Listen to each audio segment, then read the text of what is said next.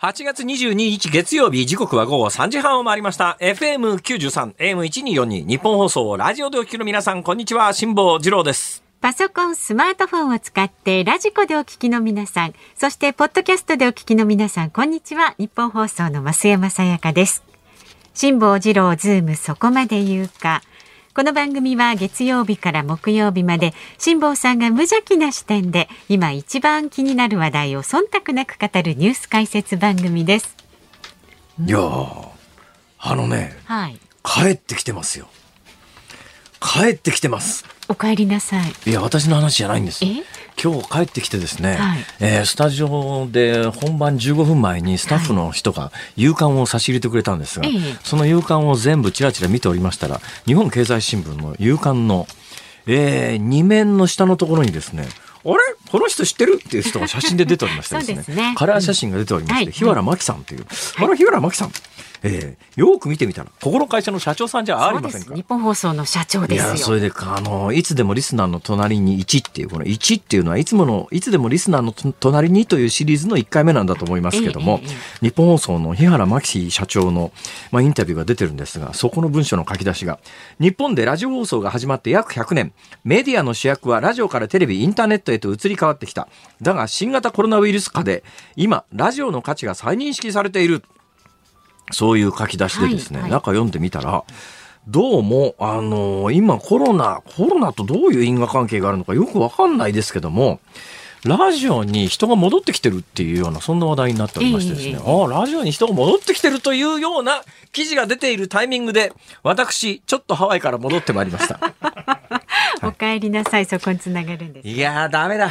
日本の気候は俺は合わん。いや、またそういうこと言う。合わん、もうとにかくね、何が合わんかっていうとですね、えー日本帰ってきて、今日あたりの東京はなんとなく全体に曇ってますけども、昨日もあんまり天気良くなかった、ね一昨日もあんまり天気良くなかったですが、ちょっとはいはいうんでもね、時々パッと晴れたりなんかするんで、ええ外出るときに、私、あの、目がパッチリと大きいもんですから、光がいっぱい取り込まれるんで、眩しいもんですから、サングラスをかけるわけですよ。はいはいね。で、マスクにサングラスをかけて。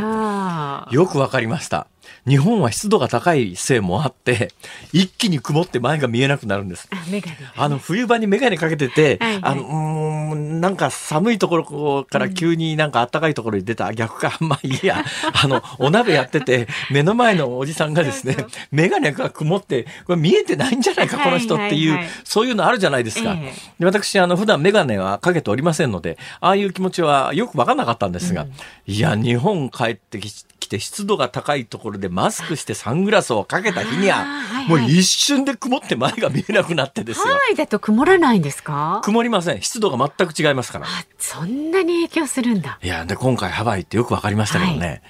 気候がいいです。いいですよ、ハワイまあ、あの、同じハム、ハハワイと似たようなところで、ガムっていうのがありますがあ、ガムとハワイって全く違うんです。まあえええええあの、ガムって、私、あの、太平洋横断してよくわかりましたけど、太平洋横断の帰りがけっていうやつはアメリカのサンディエゴから出てですね、えーまあ、サンディエゴって北緯30度台の半ばぐらいなんですが、そこから北緯 20, 20度ぐらいまでガーッと南に下がってくるんですよ。そうしないと貿易風という風つかめないもんですから。で、20度ぐらいまで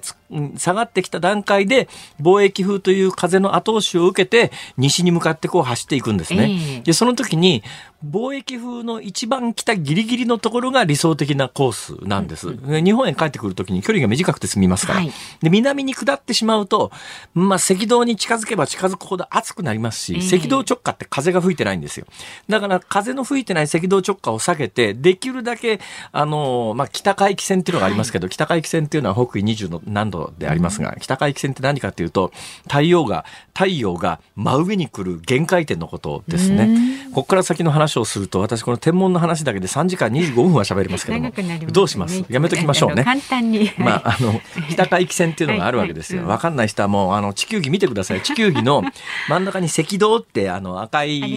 帯みたいなのが書いてありまして、そこから北緯20度っていうのがあって、北緯20度よりも若干上のところに点線で、点点点点点点と地球一周回ってる表示があります。これ北海域線って言って、はいはいこの北海汽線のところまでは太陽がえー、真上に来るんです夏に、えー、夏に。で同じように南半球は日本の夏が冬ですから冬で一番太陽が真上に来る時、ま、一番南に来る時っていうか北に来る時っていうか話がややこしいですね。まあ、要するに北と南にこの北海域線南海域線っていうのがあって、はい、両方とも太陽が真上に来る限界点なんですが、はい、この北海域線ギリギリのところを走るとですね風がまあ実にこの貿易風でうまく吹いてる上に、そんなに暑くならずに、えーえ。ー日本にも近く帰ってこられるんですが、ここよりも南に下がりすぎると、どんどん暑くなってきて熱帯に入ってくるんですね。おいでガムっていうのにいっぺん行こうかなとちょっと思ったんです。帰りがけ、うん、というのはガムというのは日本から比較的近いので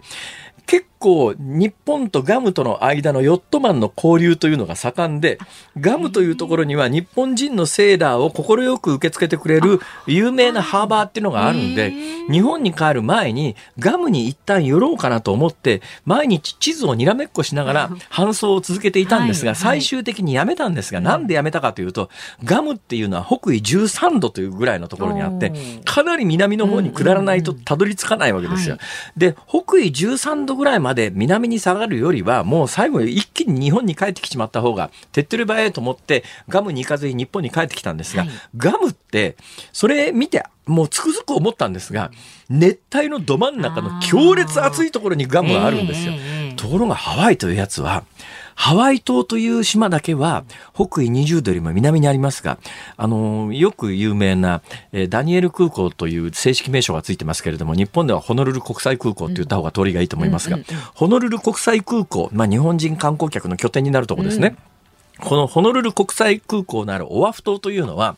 北緯20度よりもはるか北の方にあるんですよ。へーだいわゆる亜熱帯で熱帯じゃないんですよ。ハワイっていうとなんか常夏で、いつでも夏で暑くて熱帯っていうイメージありますが、そういうとこじゃないんですね。実はハワイの大半は亜熱帯に所属するんで、あの熱帯に所属するガムなんかと気候が全く違うんです。はいはい、で、貿易風帯っていう風の吹く一番北限、北の端っこぐらいにありますから、常に東からのもう風が秒速10メートルぐらいでずーっと吹いてるんです。で、カリフォルニア高気圧の周辺にありますから、いつでも高気圧の下にあって、空は真っ青なんです。空は真っ青で秒速 ,10 秒速10メートルぐらいの風がビューッと吹いていて、えー、でも熱帯ほど暑くないんですよ。はい、はい、過ごしやすいんだいや、だからね、ハワイみたいなところに行って日本に帰ってくると、あ、俺は日本の気候には合わないと。俺はっていうかね、大概の方が気持ちいいって思うなんか、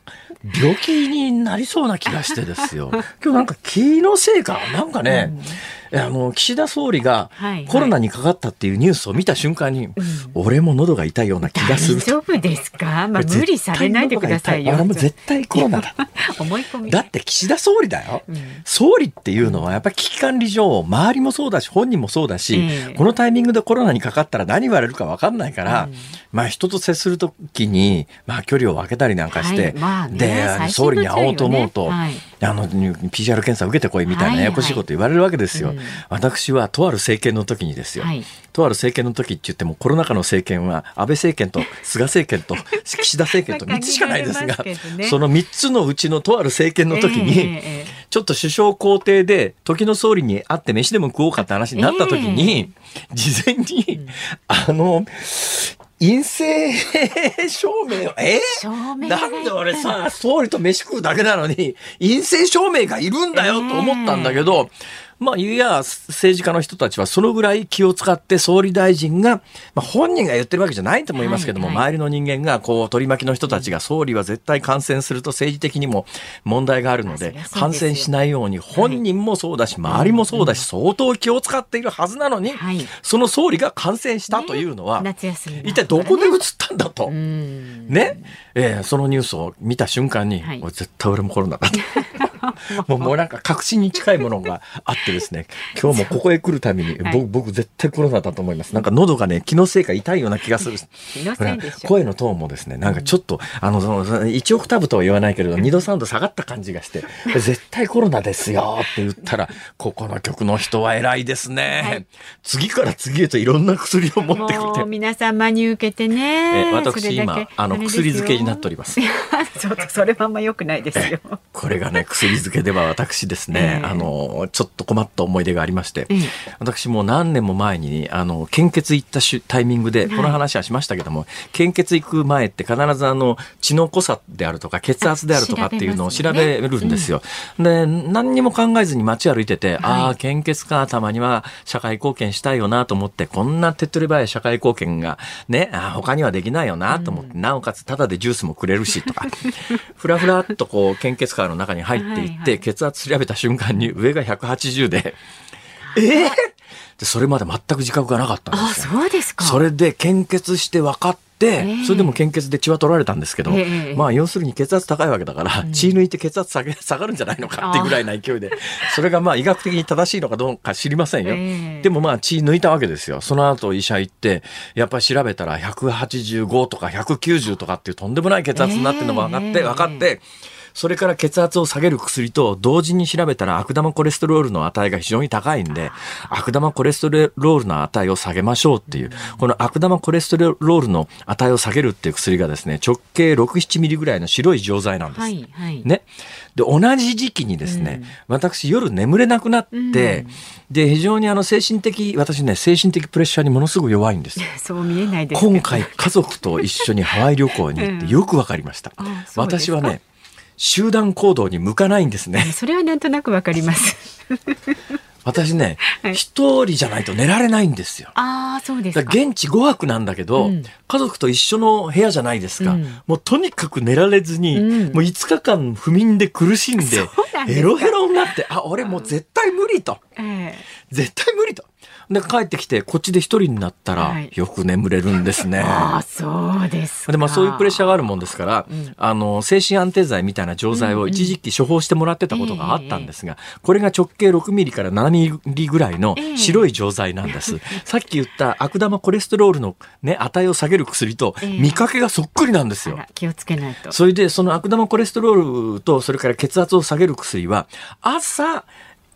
1錠飲むだけでいいわけです。はいはい。それで、で、朝本当は起き抜けでご飯食べた後飲まなきゃいけないんだけど、その朝忘れて、読売テレビ行って朝の番組の本番入る直前に、ええ。あ、俺薬今日飲んでねえわと思って、うん。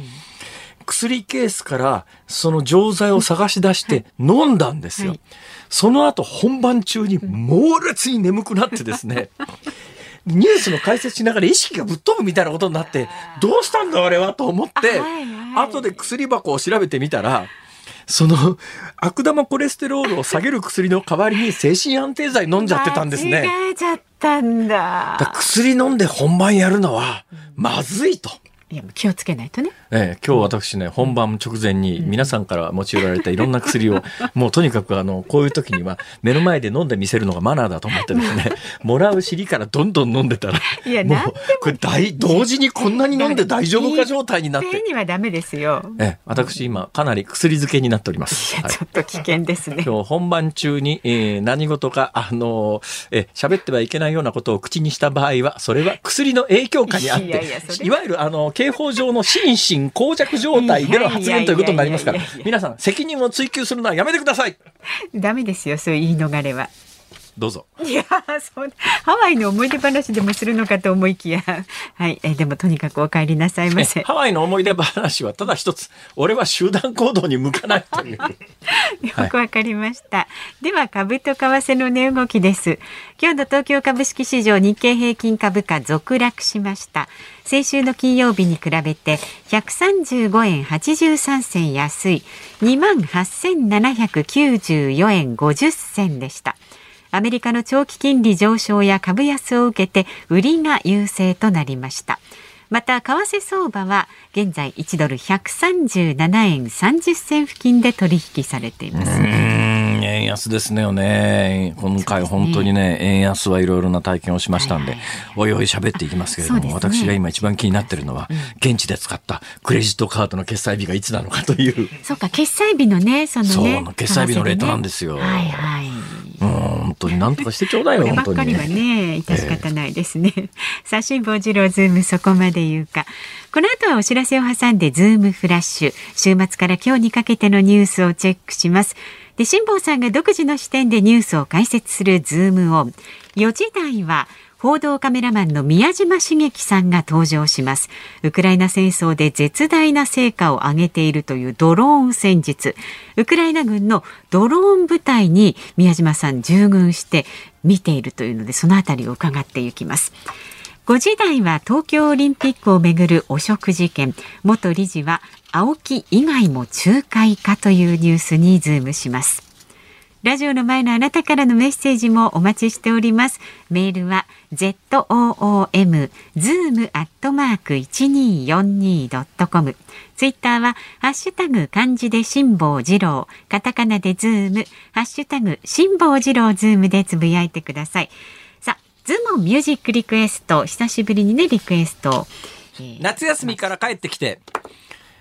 総理がコロナ感染と聞いたときに聞きたい曲。夏休みから帰ってきて総理がコロナ夏休みから帰ってこなくても一緒なんですけど、たまたまそうだったもんですから。はい。はい、はい。と聞いたときに聞きたい曲ですね。ちょっとしかしそれはいくらなんでもざらつくかな、このタイミングで。やめた。まあ、うん。ね。なんか社会的指導を浴びそうな気がするじゃないですか。そうですね。まあちょっとそうですね。わ、はい、かりました、はい。はい。もっとシンプルにいきます。はい。ハワイ旅行の夏休みから帰ってきた週に聞きたい曲。ハワイ旅行の夏休みから帰ってきた時に聞きたい曲。これはたくさんあるんじゃないですか？憧れのハワイ航路は省きます。古いですね。はい、さあ、理由も添えてズームアットマーク一二四二ドットコムまでお寄せください。お待ちしております。ニッポン放送辛坊治郎ズームそこまで言うか。このコーナーでは辛坊さんが独自の視点でニュースを解説します。まずは週末から今日にかけてのニュースを紹介するズームフラッシュです。ロシアが実効支配するウクライナ南部のクリミア半島で緊張が高まっています。ロシアの軍事基地などで爆発が相次いでいるためでアメリカのメディアはウクライナ軍がロシアの補給線を狙い攻撃に出ている可能性があると伝えています。おとといの夜、東京渋谷区の路上で53歳の母親と19歳の娘が包丁で切りつけられ、中学3年生の15歳の少女が現行犯逮捕されました。医療費や年金などの社会保障の費用の総額が2040年度時点でいくらになるかを政府が再計算し、来年の春にも公表することが分かりました。2040年度は高齢者の人口がほぼピークとなり2018年の推計では年間190兆円になると試算されています。ニュージーランドのアーダン政権が2009年以降に生まれた子どもが生涯にわたりタバコを吸えなくするための法改正案を国会に提出しました。賛成多数で年内に可決成立する公算です。同様の取り組みはアメリカやフィリピンの一部自治体で行われた例はありますが国家レベルでの導入は世界で初めてとなります。韓国の連合ニュースによりますとアメリカ軍と韓国軍が22日合同軍事演習を始めました。朝鮮半島の有事を想定した定例の訓練で9月1日までの予定です。政府が昨日岸田総理大臣が新型コロナウイルスに感染したと発表しました。症状は軽症でオンラインを活用して公務を行い総理官邸への出勤は31日になる見通しだということです。東京都が発表している新型コロナの感染者数に新潟、埼玉、大阪の3府県の感染者が多数含まれているとみられることが昨日分かりました。東京都は詳しい計上数や期間を精査しています。チロルチョコは今日定番商品のチョコ5品目を3円から5円値上げすると発表しました。参考価格が22円のチョコの値上げは1993年にサイズの変更に伴う値上げをして以来29年ぶりとなります。はい、いろんなニュースがある中でえー、ついにニュージーランドは実質これはもうあの禁煙法ですね。どうなるんですかね。アメリカでですね、かつてあの禁酒法っていうのを、通して作っちゃったことがあってですね、はい、それまあやめたんですが、なんでやめたかというと、禁酒法を作っても酒飲む人が後を絶たずにですね、これがマフィアの資金源になって、マフィアむっちゃ儲かってですね、やっぱりちょっとこれは、だけど今回のニュージーランドは実質禁煙法ですね。あの、2009年以降に生まれた人にタバコを販売すると、日本円で1270万円以下の罰金。で、これ、売らずにじゃあ、あの、手渡ししたらどうかっていうと、はい、えー、譲った人も5万ニュージーランドドルですから、これ、あの、1ニュージーランドドルは80、今4円ぐらいですから、5、80、400万円以上です。はい。えー、だから2009年以降に生まれた人は、タバコを譲られることもないし、うん、売ってもらえることもないんで、それ以降生まれた人っていうのは、タバコの入手を合法的にまあ、実上できなくなる、まあ、落ちてるやつを拾いやいいんだけどそんな落ちてないですからね。ということで実質2009年以降に生まれた人に関して言うとニュージーランドは世界で初めて禁煙法。禁煙法とは言い。ます、名前はついてません、はい、というのは多分ね禁酒法みたいなもののいあの嫌な思い出があってあの政策は間違いだったよねっていうのがあるもんですから。多分まあかなり思い切ったことを始めてるこういうこういうのってねまあ、今回ニュージーランドがあの禁酒法みたいな失敗をしなければ、全世界に広がっていく可能性は高いよな。その一方で、はい、私がちょっとハワイ行ってる間のニュースなんですけども、はいうん、まあまあ、それ以前のニュースかな。まあ最近結構知られてる話ですけれども、タイっていう東南アジアの国があって、私、タイに一番最初に行ったのが1970年代の後半だから、今から40年ぐらい前なんですが、その頃って、あの、麻薬、特にあの、当時でももうヨーロッパ、アメリカでは禁止されてるところは多かったんだけども、ほとんど取り締まりはされてないよねっていう大麻ってやつがありますね。日本では未だに非常に厳しく取り締まられてますが。はい、で、タイっていうのは当時、大麻の、あの、使用に関してものすごい厳しい国で、はいまあ、他の覚醒剤系や、あの、うん、コカイン、ヘロイン系のものと違って、所持で死刑になることはなくても、長期間の懲役を食らうというのはよくあって、当時セットアップって言ってね、あの、売人と警察官がセットになって、まず売人が売るわけですよ。ほ、うん。で、買った人間ホテルに帰って、大麻を吸うと、そこに警察官が踏み込んで逮捕されるって言って、えー、で、まあ、いくばくかの裏金を払って助けてもらうとかっていう、まあそういうのがあったぐらい、タイって麻薬にものすごく厳しい国っていうイメージがあったんですが、今年かな、タイは、大麻解禁しちゃいましてですね。普通に観光客相手のカオサンロードっていうあの有名なバックパッカー相手の通りがあるんですが、カオサン通りでは堂々と大麻販売してると。いや、だからまあ、このタバコに対する扱いと大麻に対する扱いって全世界ものすごいスピードで動いてて、だから日本はどうしろって話じゃありませんけれども、まあ世界はそういろんな意味で変わりつつあるんだということはしておいてもいいかなっていう感じはいたします。そんな中、岸田総理が新型コロナウイルスに感染。一体どこから移ったんだ？えー、いうような話は、おいおい、おいおいしないと思います。ズームフラッシュでした。8月22日月曜日時刻は午後4時を回りました日本放送から辛坊治郎と増山さやかでお送りしています辛坊治郎ズームそこまで言うかここで番組からのお知らせがございます来週月曜日からのズームは辛坊治郎が名物コメンテーターと毎日激論ニュースサマーウォーズ。夏休みで充電バッチリの辛坊さんが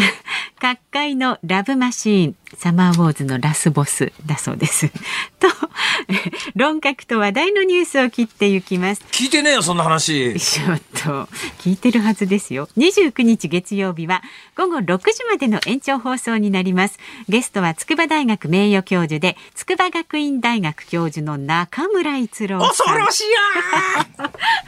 ロシアから入国禁止のね、お墨付きをもらいました中村さんが掴んだ最新のロシア情報を伺います。30日火曜日のゲストは政策アナリストの石川和男さん。もうエネルギー問題でね、辛坊さんとガチンコ勝負をしていただきても 頑張って。それから31日水曜日のゲストは経済アナリストの森永卓郎さんです。貧乏くせちょっとなんてなんてことおっしゃるんですか。円安や物価高の行方はもちろん畑でね取れたそうです。スイカいただいたじゃないですか。そんなこと言っちゃっていいですか？ね、スイカのお土産もねお待ちしております。で9月1日木曜日は今ね音楽流れてますけれどもこれ名作映画サマーウォーズなんですが。サマーウォーズね。見ましたよ。面白かったですね。はい。ねあのー、感動する名作というものをこの方は見ているんでしょうか。飯田浩司アナウンサーです。飯田君意外とこういうの弱いんだよね。なんか昭和の懐メロとか詳しいんだけどさ。そうなんですよ。映画とかね、歌謡曲とかとことんちょっとね。はい。来週月曜日からの辛坊治郎。ズームそこまで言うか。辛坊治郎が名物コメンテーター。伝次郎とか詳しいんだよね、きっとね。うん毎日激論ニュースサマーウォーズどうぞお楽しみに。はい。頑張ってくださいね、辛坊さんもね。来週休もう。もうこの一週間で体調整えて、ね。めんどくせえな、体調悪いのにね。ダメですよ。はい、えっ、ー、とメールをご紹介します。はい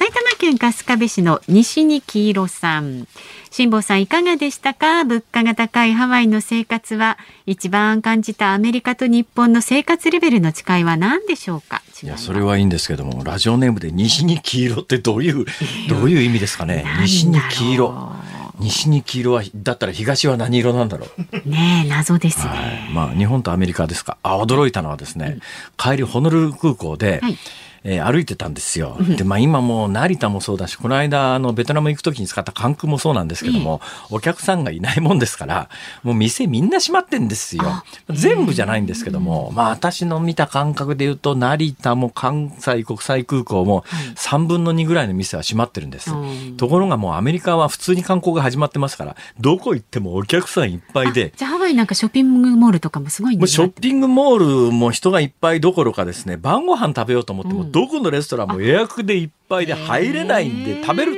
高い以前に食べるところがないわけですよ。で、ハワイのホノルルにはですね、丸亀製麺のハワイ支店みたいなやつがあるんですが、もうとんでもない行列。そうなんだ。でハワイの中でも比較的安く通ったって日本の丸亀製麺の3倍ぐらいの値段はするはずですけども、それでももう大行列でとてもじゃないけど入れないです。よ。それで驚いたのは帰りのホノルル空港で、ずーっとすごいお客さんだし、店もみんな開いてるんだけど、2軒閉まってる店があったんですね、飲食店で。あれ閉まってるとこあるわと思って入り口のところの看板見てみたら、そこに、あの、お詫びの紙が書いてあるんですが、はい、そのお詫びの紙に何て書いてあったかというとですね、うん、すいません、人手が確保できないので休みますって書いてあった。人手不足で。そうなんですアメリカ景気過熱で、だから今金利上げるんで、はい、こんなに金利上げたら金、景気が一気に下がって危険みたいな話はよく聞くじゃないですか。えー、で、あ、日本、アメリカの景気がそんなに過熱してるっていう感覚が日本にいるとわからないんです,、ですが、実際にホノルル界隈歩くとですね、どの店も人材募集、人手不足なもんですから、人手募集の張り紙ばっかりです。一番驚いたのはですね、ノースショアっていうところの、はい、まあサーフィンで有名なところの近所にですね、うん、松本シェイブアイスっていうかき氷で有名な店があるんですよ。うん、そこまでわざわざかき氷食べに行きましたよ。なあ、そんなに遠くまでただのかき氷ですからね。うん、でも有名なんで、なんです、その松本シェイブアイスっていうのが、そこもまたね、1時間待ちの大行列ですよ。そうなんでその松本シェイブアイスも人材募集の張り紙がしてあった。そのぐらい人手不足で景気過熱して物価も上がってインフレになってるっていうのがねよくわかります。構造として。肌で感じて。はい、うん、まあみたいな話はおいおいしていきますが、そうですね。ラジオネーム西に黄色さんはなんで西に黄色なのか。東は何色で北と南は何色なのか。ぜひ教えていただきたい。あじゃあよかったら教えてください。ああええー、今構成作家の安倍ちゃんが風水で金運アップ。ああそうですか。西に黄色いものを西に黄色。ああそうですか。風水で金運アップなるほどね。そうなん置いてみたらいかが私もね、あの、はい、今、認め印とか、辛抱っていう認め印の端っこかけてるんですよ。はいはい、ね。で、これを押すたびにですね、相手の人に、し、も、さん、こんな認め印使ってるとね、認め印使ってるとね、運気が下がりますよって言われ続けて40年。じゃあ、特に下がってないならね。わかんない。もしかしたらいいハンコ使ってたら今頃、ね、今頃総理大臣になってたかもしんねえじゃん。今頃孫正義になってたかもしんないし。わかりませんよそれは。早速新しいの買いに行ってくださいよ。ね。いやもう40年使ってるから大丈夫です。はい。もう擦り切れて最近印字が見えなくなってきてるそれそれからもうこれ時効だから言いますけども、はい、あのね、うん、この間外国からこういろんな文章送られてきて、はい、日本でなんかあの司法の専門家に、えー、ちゃんとしたスタンプをしてくださいっていうのがあって、はい、もうめんどくせえなと思ったんで、その辺に置いてある薬瓶の蓋をに朱肉つけてペタッと押して送ったらパスしちゃった。えー いい加減なもんだな、こんなもんと思って。いうかダメですよね、それね。はい、皆さん真似しないでください。はい。多分何かの犯罪になると思います。よくないですよ。はい。さあ。この後はちょっと気を持ち直して報道カメラマンの宮嶋茂樹さん登場ですウクライナ軍のドローン部隊にズームしていきますニッポン放送がお送りしています辛坊治郎ズームそこまで言うかこの時間特集するニュースはこちらですウクライナ軍のドローン部隊その最前線は。今回のウクライナ戦争ではウクライナ軍のドローン戦術がロシア相手に絶大な成果を上げていると報じられています。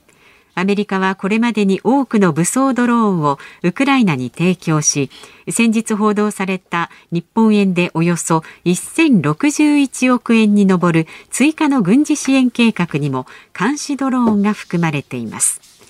こうした中、これまで2度ウクライナへ取材に入った報道カメラマンの宮島茂樹さんは、ウクライナ軍のドローン部隊にも従軍されています。ウクライナ軍のドローン部隊の実態はどんなものだったんでしょうか？この時間は不詳宮島こと宮島茂樹さんにお話を伺います。宮島さん、よろしくお願いします。よろしくお願いします。こちらこそ。お忙しい中お越しいただいて恐縮です。ありがとうございます。出ましたね。ウクライナ戦記。やっとこそ出ました。不詳宮島最後の戦場、文藝春秋。はい。一応最後ということで、はい。えー、この最後の戦場のタイトルがよくわかりました。前、前回も聞いて、最後じゃないでしょ。また行くつもりでしょ。本人もそういうつもり満々で、どうもこれ出版社が決めた名前、タイトルみたいな。いや、ウクライナが最後の戦場になる。あ、だから、だから、そうなんです。だからこれがね、もうあの戦場取材みたいなものが、これで終わりで、行きたくても行けないと世界のどこにも戦場なんかないという世の中になってほしいなという祈りを込めたタイトルだということが読んだらよくわかりましたけど、はい、その通り、ね、でもまた行くんでしょ？まあ、ウクライナでしたら、はい。いつ予定があるんですか一応年末に、はい、その前にちょっとインド洋の方にも参りますが。何しに？インド洋は、ね、ちょっと安全保障の関係で、ちょっと、あの、今、あのね、あの、台湾の周りがちょっときな臭いですから、はいはい、なんとかあの辺、インド洋から乗って、ちょっとね、あの、日本まであの船の遠いかなと考えております。自衛隊ですか？あ、そうですね。はい。海上自衛隊の船で、海上自衛隊の護衛艦。それで。護衛艦、どのどの護衛艦ですか？えー、言っちゃいけないんですか？出雲の予定ですね。ああ、ヘリ空母。はい。ヘリ空母、ヘリ空母って言って怒られちゃうんですよ。まあまあ、護衛艦ですね。CDH ですから。ヘリ空母。ああ、ヘリ空ヘリ空母ですかって言うと自衛隊の人は、空母ではありません。護衛艦です。いや、どう見たってこれ、甲板平らだし、F35 を乗せるんだったら、これ航空母艦じゃないですか。いや、航空母艦ではありません。まあ、あの、一応。護衛艦です。いや、だけど空母でしょ、これ。これ第二次大戦中の日本の空母とサイズ一緒でしょ、これみたいなこと。ちょっと大きいぐらいですからね。はい。ですよね。はい、だから第二次大戦中の日本の主力空母とほぼ同じサイズあるから、当時のゼロ戦とかだったら十分飛びますね。飛び、飛ぶんですよ。飛びます、飛びます。なんてこと言ってんですか。本当に不謹慎な。休み明けなんですみません。すみません。ちょっと休み明けでテンション高くなってまして、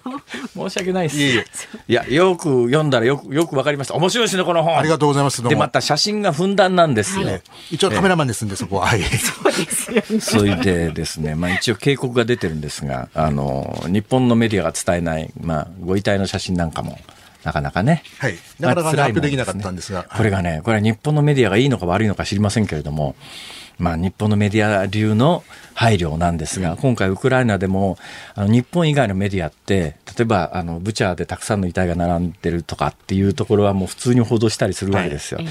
で、同じようなことで言うと、まあ、私はそれをやれというつもりは毛頭ありませんが、東日本大震災の時に2万人以上の方が亡くなって、はい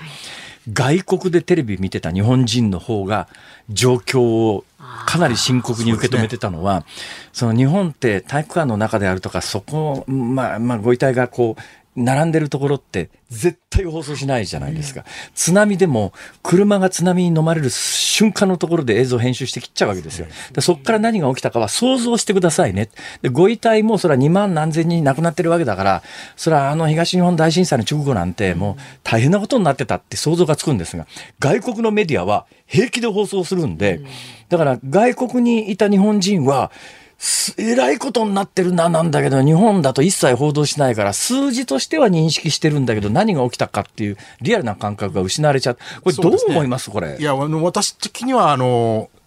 まあ、ちょっと考えもんですね。あの、私らやっぱり、いかにその悲惨な状況、もう現実伝えたいのが本音ですんで、だからむしろね、えっと、新聞のカカメラマンなんかはまだ戦場行った頃なんですと、結構バラバラのそういうご遺体とかあった時なんかもそうですけど、ええ、取らないんですよね。え、なんで取らないの？ってどうせ使われねえからとかまあそうなんです、え。ー、そうなんですよ。まあまず使われないですね。そうですね。あとはね、努力しなくなりますんで、えー、例えばあの、今だと犯人の護送のシーンで手錠に必ずモザイクかけましたり、ね。はい、あの、顔があれもね、いつの頃から習慣になったんですが、手錠も、手錠、それから腰縄についてモザイクかける。で、で、昔はモザイクかけてたんですが、それある時からどうせ取ったってモザイク処理しなきゃいけないし、めんどくさいから手錠腰縄付きのシーンは取らないっていう、そういうことになって、ないことになっちゃってるわけですよ。でも現実に容疑者護送するときには手錠して腰縄つけてるわけですけど、これなんで報道しなくなったかというと、あの、容疑者段階では犯罪者ではないと。ね、無罪推定が働いている刑事被告人なので、えー、有罪であるということを連想させてしまう手錠腰縄付きの映像を放送するのは人権侵害だっていう議論になって、それからまあ、あの、そういう、そういうクレームを受けるのもめんどくさくなって、みんな報道しなくなっちゃったんだけど、だけど現実に行われてるわけだし、公権力の行使がどう行われてるかっていうのは国民の知る権利の範疇だから、私はね、そのまま放送すべきだと思うんだけど、そうですね、いつの頃から一切やめちゃいましたよね。多分ね、多分ね日本赤軍の女性投資の頃からですね。あの頃ですね、あの、その女性投資、この間釈放されましたけど、あの、手錠がかかったっていう誰とは言いません。重信房子ですね。そうですね、はい。顔面にこう手を上げて、こうガッツポーズを作るんですね。はいはい。そうすると顔面に手錠が来ちゃうわけでじゃないですか。もう放送できなくな放送できなくなったっつんで、それ以降だと思いますね。そう、だから私なんか街頭インタビュー受けたら、もうあの、放送では絶対使えないようなことの言葉を連発してですね、絶対使えねえだろ、使えるもんなら使ってみろ変なやつですよ。ただの変なやつ。あ、そうですか。そうですか。いや、ちょっとね、やっぱり日本のメディア問題だなと思いますよ。で、いろんな同じ文脈で言うとですね、昔はあの、容疑者って呼び捨てだったんですよ。ね。ところが、ある時から、えー、容疑者ってつけると。で、裁判が始まった場合は被告とつける。まあ、要するに警鐘をつけるわけですね。で、なんで呼び捨てしなくなったかについては、これ諸説あるんです。諸説あるんですが、その中の一つで言うと、まさにあの、左翼運動が盛んな頃に逮捕された学生その他について、呼び捨てって、それは、これまだ容疑者であって犯罪者ではないんだ。ところがですね、現行犯逮捕されてるやつって、どう見たって犯人なわけですよ。ところが、それでも容疑者つけないとダメだって話になって。はい、まあだからあの、ね、あの、ジャニーズのタレントさんの時はね、妙な。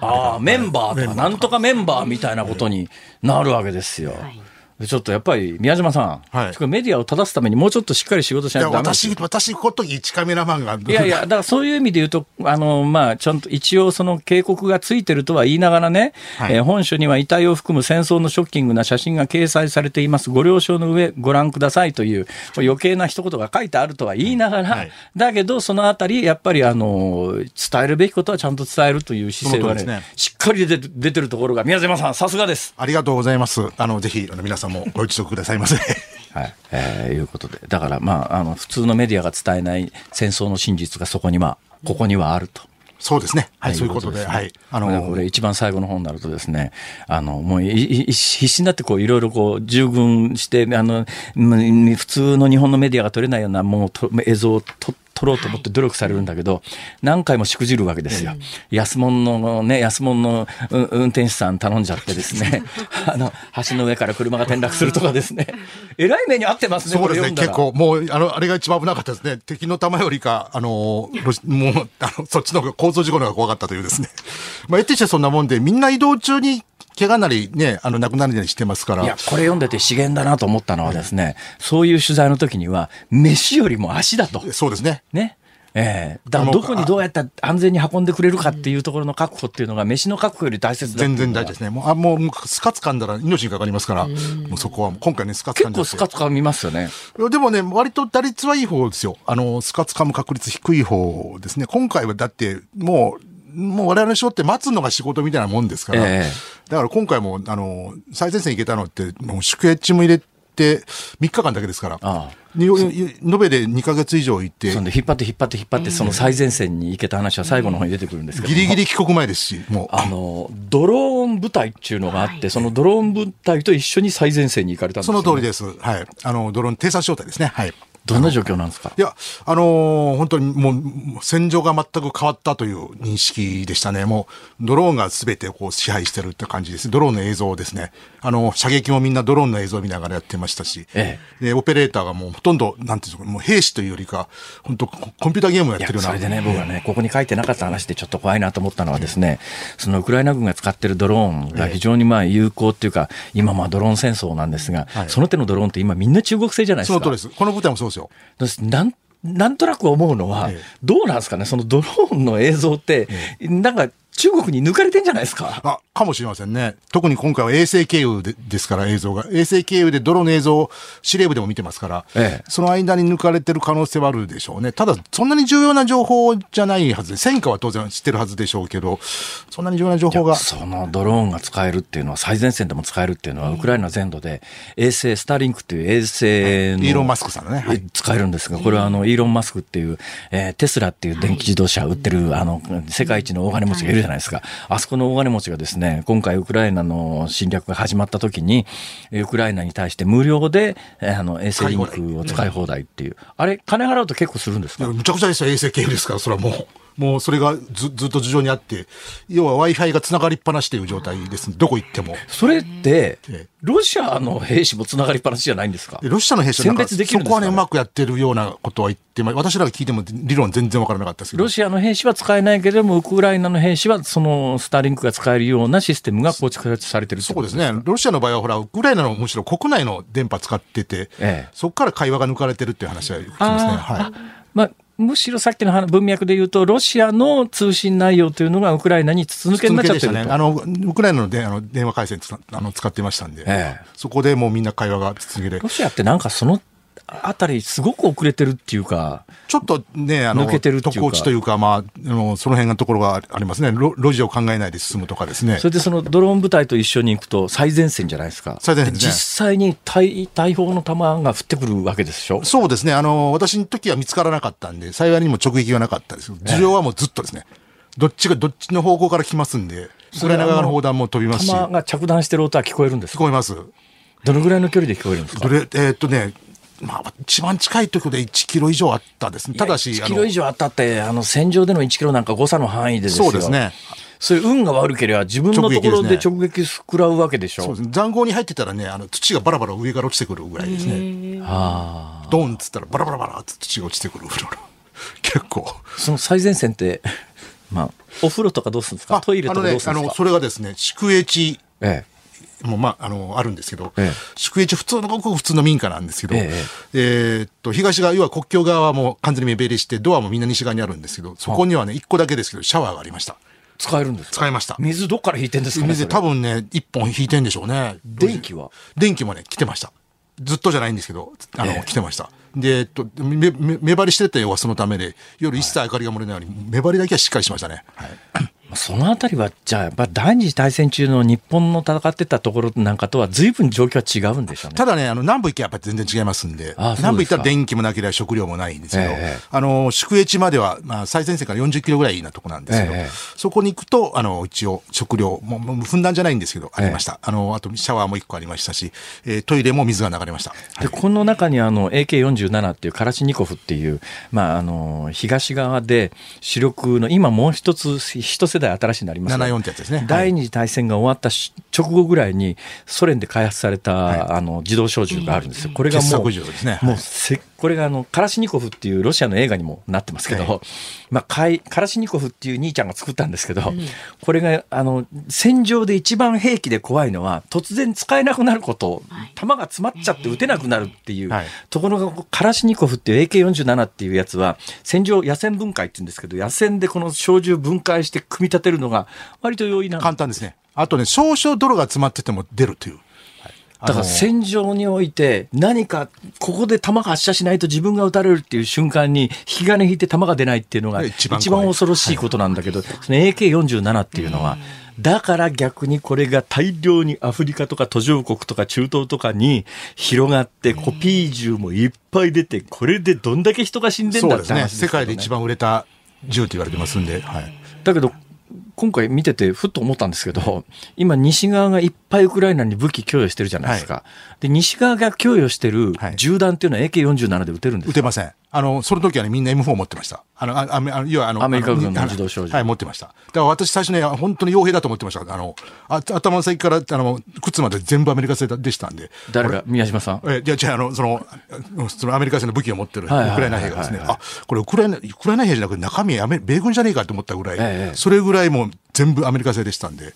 多分ね、2014年のあのクリミアの併合以降、はい、だいぶ西側のあのあれ援助を受け始めるときにそうするとね、それまあ、その M4 を持ってる人たちは、アメリカの援助の物資で NATO、NATO の正式銃みたいなやつで撃てるじゃないですか。互換性がないですね。でも、最前線で AK47 で戦ってる兵士は、AK47 用の小銃弾がないと、その通りにならないわけでしょ、はい、そういうのの供給ってどうなってるんですか？いや部隊ごとに分かれてるみたいですね。この部隊は、あの特殊部隊は、えあのいわゆる M4 で、あの普通のごく一般のあの兵士はあの AK47 で。弾切れになるみたいな状況にはなってないんですか？えそこ私見たのはね、最前線じゃありませんでしたね、M4 見たのは。やっぱり最前線はみんな AK でしたね。はいの最前線は全部 AK その文脈で言うと、ええ、よく言われてるのが、イギリスあたりの特殊部隊が現場に入ってんじゃねえのかみたいな話があるじゃないですか。それは私いる時からありましたし、もう綺麗な英語喋ってる兵隊もいましたんで。もう明らかに特殊部隊ですか？もうもう、いや、ただもう写真も撮れませんし、聞きもしても答えないだろうし、え、ただ、なんでこんなとこに英語、こんなクイーンズ・イングリッシュ喋るやつがいるんだみたいなのはありました。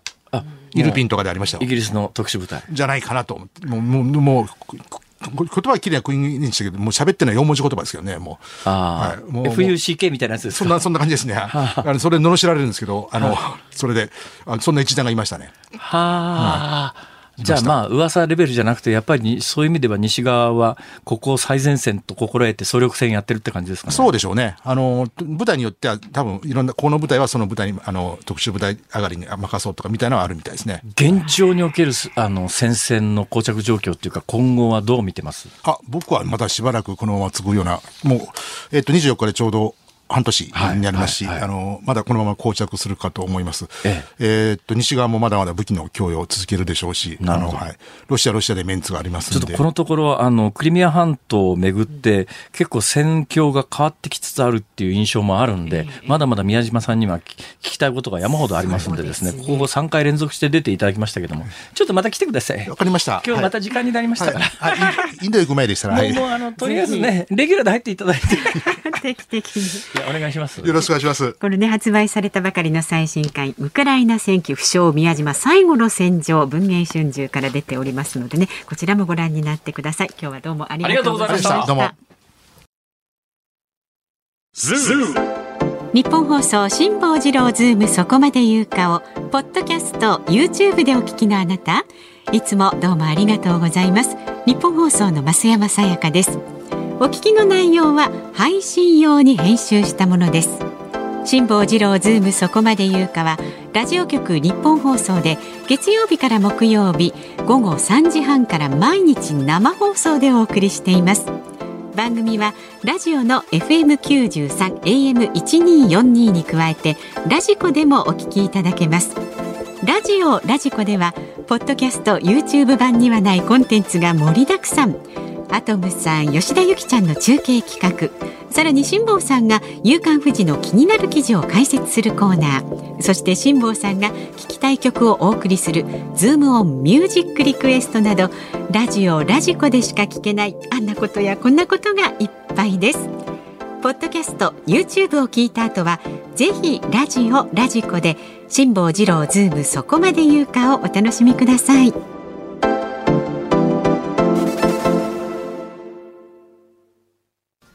8月22日月曜日時刻は午後5時を回りました。こんにちは辛坊治郎です。こんにちはニッポン放送の増山さやかです。辛坊治郎ズームそこまで言うか。この時間はズームオンミュージックリクエストに寄せられたメールをご紹介してありがとうございます。今日のお題はハワイ旅行の夏休みから帰ってきた時に聴きたい曲です。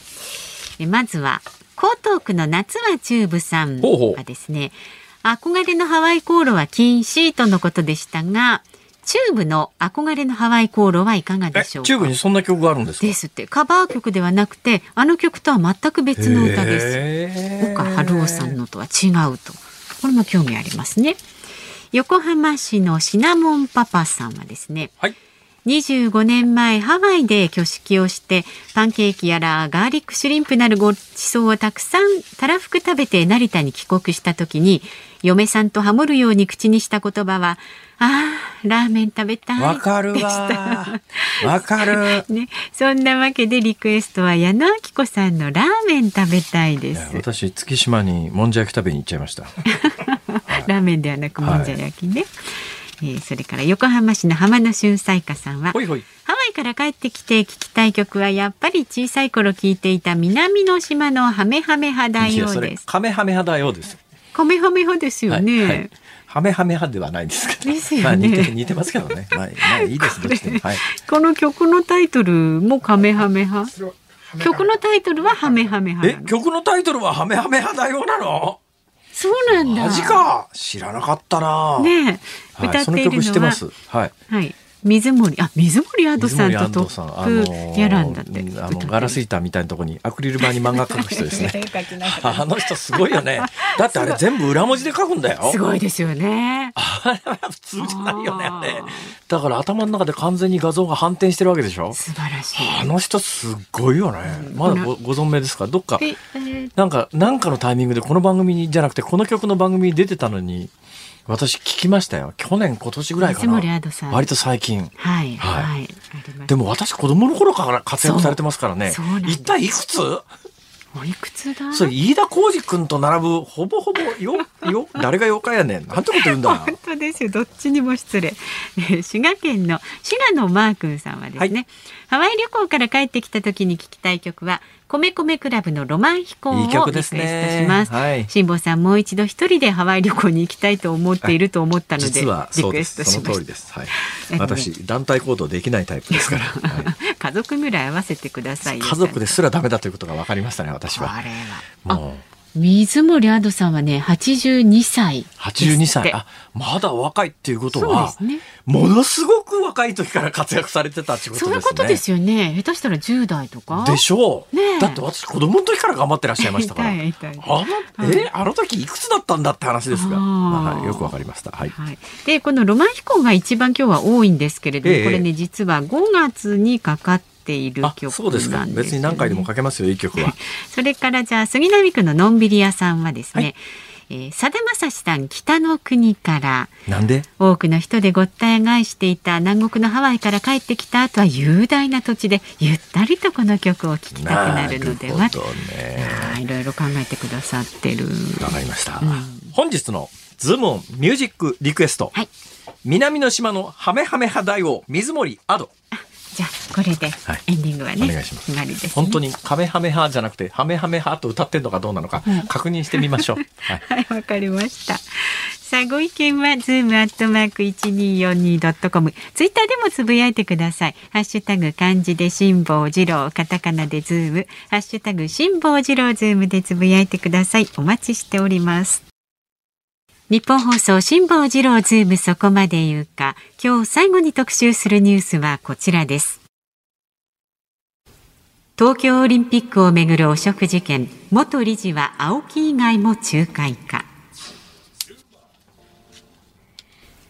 東京オリンピック・パラリンピックをめぐる汚職事件で ＡＯＫＩ ホールディングスから賄賂を受領したとして逮捕された組織委員会の元理事高橋治之容疑者が他のスポンサー企業も仲介したとみられることが昨日分かりました。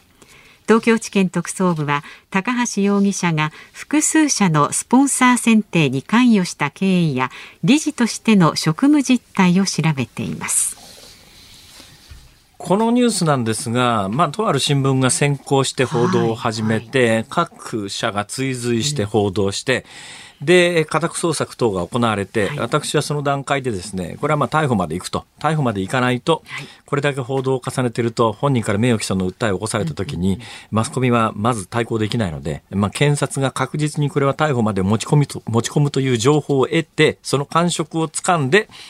えー、報道を始めてるから、まあ、あの、逮捕されるであろうと、この番組で申し上げたら、私が休み中に、えー、逮捕ということになりましてですね、まあ、言ってた通りだよね。これね、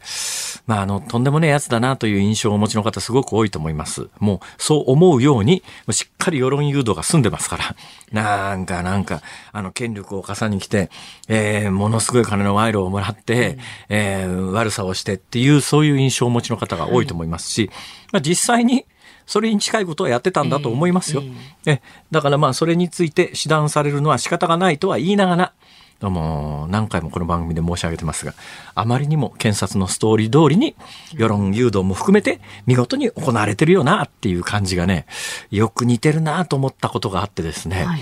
カルロス・ゴーン逮捕の時もよく似てるんですよ。一部のメディアに先行して情報を伝え、えー、で、で、まあ、こんなに悪いことしてたんだっていう情報を伝えて、だけど、今回のケースも同じなんですけども、本人が完全否認。なんですね。完全否認。はい、完全否認で、まあ、カルロス・ゴーンの場合は途中で逃げちゃいましたから、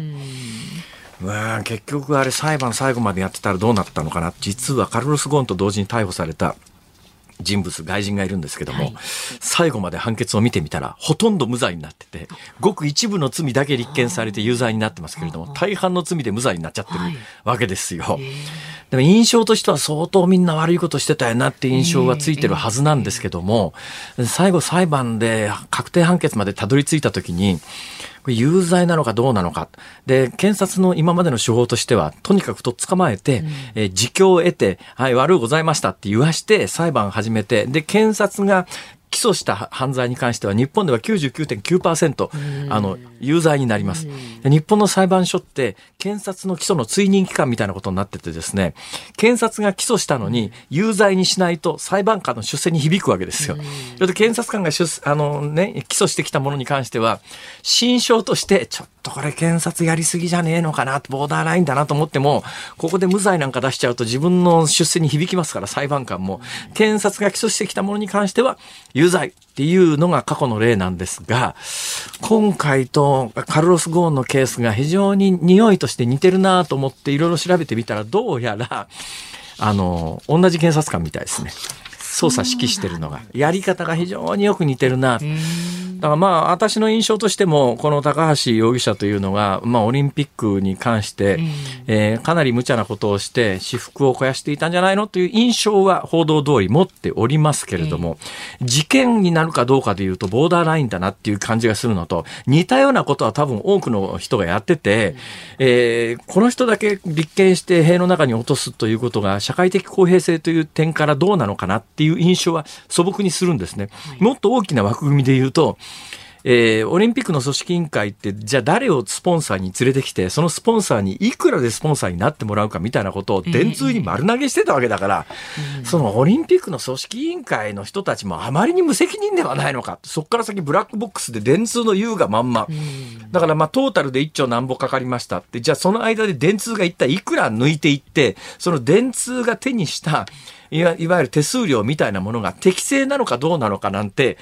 まあ、今に至るもわからないし、長野のオリンピック招致の時には、後で検証してみようと思ったら、書類が全部なくなってて、検証できませんでしたと。今回も東京オリンピックに関して言うと、大きな1兆何千億みたいな、ざっくりしたお金は伝えられてますけど、その1兆何千億の内内訳が、一体誰がいくら持っていって、えどこがどのくらい儲けたのかみたいなことも含めて、で、それぞれのスポンサーのスポンサー料が適切だったのかどうなのかも、検証不能なんですよ。今回言われてるのは高橋というこの元理事が口を聞いて、本来15億円払わなきゃいけないスポンサー料を5億円に負けてもらいましたって話になって、悪いな、10億も負けたのかよみたいな話になってますが、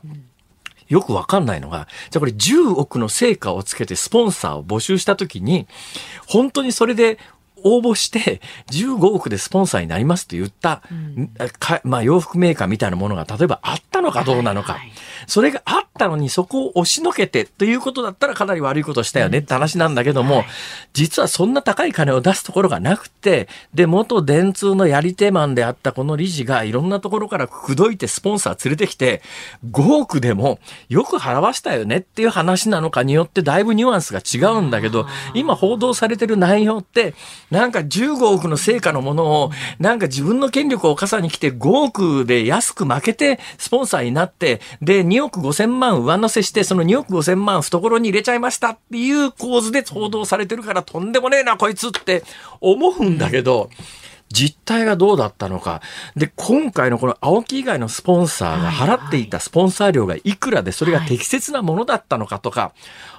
そっちの方をちゃんと検証しなきゃいけないんだけど、もうブラックボックス一切わからない。だから今回、挙げられた人たちだけが、なんか割り食っちゃったような感じになると良くないよなっていう。そうですよね。公平じゃないです、ね、そうなんですよ。まあ本当はね、長野の時のオリンピック招致の時に、はい、で、もともとオリンピック招致ってそういうもんじゃなかったんだけど、やっぱりロサンゼルスオリンピックって1980年代か、オリンピックの時に、まあオリンピックの商業化、それまではオリンピックというのはそれぞれの国が国威発揚のために、もう赤字覚悟でもう大損するのは分かってるけれども、国家的なプロジェクトとしてオリンピックやりますというのがかつてのオリンピックだったんですが、ロサンゼルスオリンピックの時にスポンサー集めて、儲かる商売に仕立てちゃったんですね。だから1980年代のロサンゼルスオリンピックの後はオリンピックやるたんびにスポンサーのランク付けでどのスポンサーにいくら払わしてみたらトータルでいくらの金が動いてみいうような行事になってしまった。まさにオリンピックの商業化なんだけど私はメスを入れるべきは、オリンピックがここまで商業化ししてしまって、今回の東京オリンピックでもこういう全体のお金の流れで、ここがこんだけ儲けてますよと、うん、これがやっぱり国際的なオリンスポーツのあり方としていいんでしょうかっていうところに、目線が行くべきなんだけれども、なんか非常にある意味歪償化してっていうか、その元理事のこの高橋というおっさんだけが私服を肥やすためにオリンピックを利用したっていう、報道に連日されてるんでみんなそう思い込んでるけれども。どうなんだろうな。私はカルロス・ゴーンがと捕まった時も実は似たような感想を持っててですね。これやっぱカルロス・ゴーンが最終的にやっぱり経営者として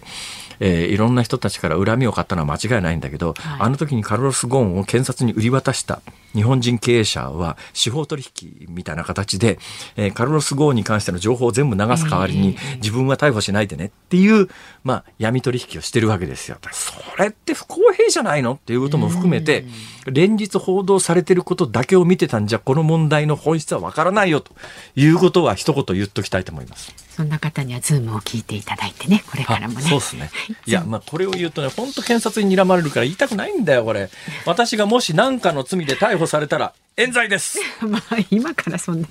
ズームオンでした。さあ、辛坊さん、ちょっとここで残念なお知らせなんですけれども、今日のズームオンミュージックリクエスト、はい、南の島のハメハメハ大王、水森亜土さんの歌声ね楽しみにされてた方多いと思うんですが、ええ、何でもあるでおなじみのこのニッポン放送のレコード室にもですね あの水森アドさんのがなく、はい、代わりに今日は堀江光子さんとコオロギ73が歌う南の島のハメハメ肌絵をお送りいたします。ご容赦くださいませ。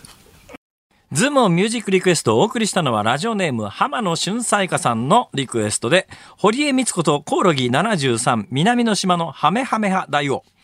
確かに。カメハメ派大王。あの、ハワイ王国の初代国王、ねはい、実在の人物はカメハメ派大王なんですが、は